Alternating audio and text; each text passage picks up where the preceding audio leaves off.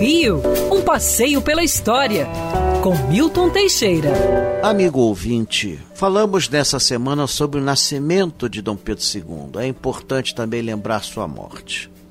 Dom Pedro II foi deposto pelo golpe de 15 de novembro de 1889. Em prisão domiciliar no Passo, foi obrigado a deixar o Brasil na madrugada do dia 17 de novembro. Dali foi para o Porto, em Portugal, onde alguns dias depois faleceu a imperatriz Teresa Cristina Maria.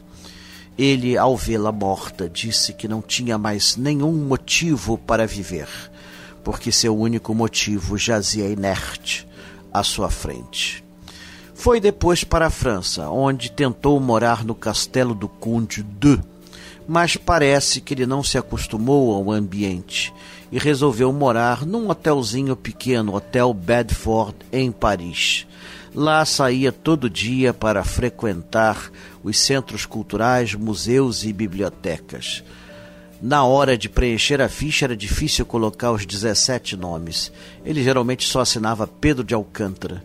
E profissão, ex-imperador do Brasil. No exílio, Dom Pedro II jamais falou mal do Brasil ou de nosso povo. Não guardou ressentimento algum. Só pediu um travesseiro de terra do Brasil para que, quando morresse, repousasse sobre terra brasileira. Em fins de novembro, Dom Pedro II foi à Biblioteca Nacional de Paris e, ao sair, pegou uma nevasca. O frio foi intenso, ele pegou uma gripe e, da gripe, evoluiu para uma tuberculose. Dom Pedro II faleceu na manhã do dia 5 de dezembro de 1891 tinha 66 anos. Aparentava muito mais, pois era um homem doente, já sofrendo de moléstias há muitos anos. Foi enterrado com honras de chefe de Estado, sendo depois seu corpo transferido para o Brasil, onde hoje repousa na Catedral de Petrópolis. Quer ouvir essa coluna novamente?